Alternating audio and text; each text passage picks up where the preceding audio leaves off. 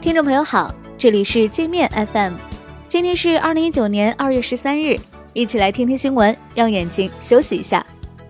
首先来关注国内方面的消息。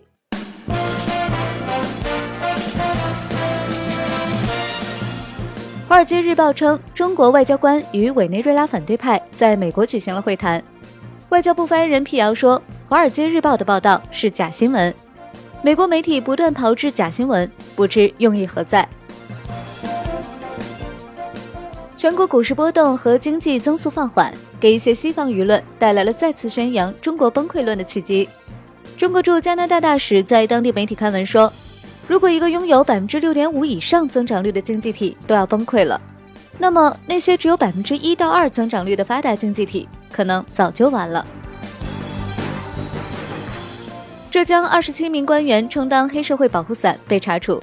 其中十七人来自省市公安部门和其他政法系统，在这些官员的保护下，当地一个黑社会组织长期以商养黑，以黑养商，敲诈勒索，垄断市政工程。吉林省市场监督管理厅党组书记、厅长林玉成严重违法违纪被查，这是长生疫苗事件爆发后吉林省落马的又一个高官。《流浪地球》票房已超过二十七亿，恶评这部电影的豆瓣遭到了观众的报复。在手机应用商店里，豆瓣和豆瓣电影 App 的评分已经分别下滑到一点五分和一点三分。在满分五分的评分体系中，豆瓣所获得的评分表明，它在应用商店里已经成了垃圾。香港计划禁止进口、制造、售卖电子烟和加热烟。违者一经定罪，将面临最高五万港元的罚款和半年监禁。呼和浩特城管年前发文禁止沿街商铺贴春联之后，又被曝光大年初七开始撕店铺的对联。呼市城管回应称，所撕对联已被风刮破，对联是商家私有财产，城管哪来的权利？有媒体引用滴滴内部财务数据称。滴滴去年累计亏损一百零九亿，仅补贴司机就花了一百一十三亿元。目前不知道滴滴放出这个消息是卖惨博同情，还是酝酿涨价。同仁堂出售过期蜂蜜被罚款一千四百零八万，包括公司董事长在内的十四名责任人被处罚。据中央气象台预报，十四号，北京、天津、甘肃、河北。河南、山东、山西、内蒙、陕西、辽宁、吉林等十一个省市将有大面积降雪，局部地区有暴雪。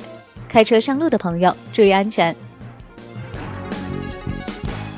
黑龙江省海林市一位七十五岁的老人，大年初五早上下楼遛弯时，遭到四条恶狗围攻，最终不幸死亡。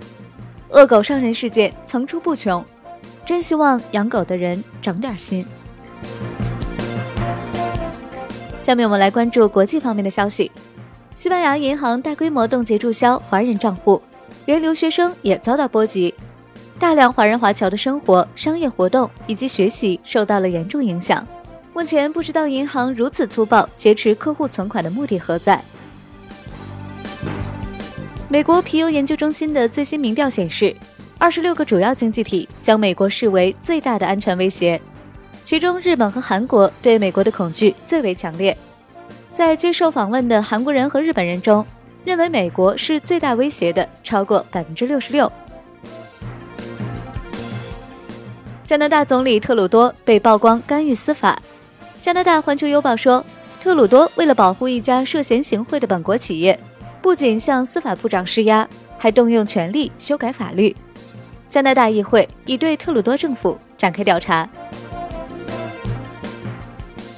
在浪费了数十亿美元之后，加州高铁正式胎死腹中。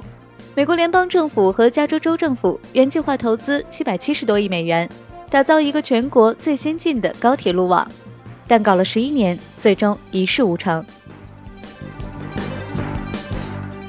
川普下令美国政府推动人工智能发展，要求联邦机构在研发投入中把人工智能列入优先地位。川普此举被称为是美国版的举国体制。为了美国制造二零二五，不惜自抽耳光。沙特政府做了一个专门用来监视女性的 App，深受沙特男人喜爱。该国女性外出时，她的丈夫或父母会收到 App 发送的短信，以便随时监控女方是否与其他男人接触。据世界卫生组织报告，由于长时间戴着耳机听音乐，全球约有十一亿十二岁至三十五岁之间的年轻人听力面临无法逆转的损伤。一个英国小伙儿挣了一千万英镑大奖后挥金如土，买别墅、吸毒，前后交了四千多个女友，十来年就把钱全部败光了。如今这个小伙儿只能靠砍柴和捡煤过日子。以上就是今天的全部内容，感谢您的收听，欢迎您下载界面 App，在首页点击试听，找到界面音频，更多的精彩内容等着你收听。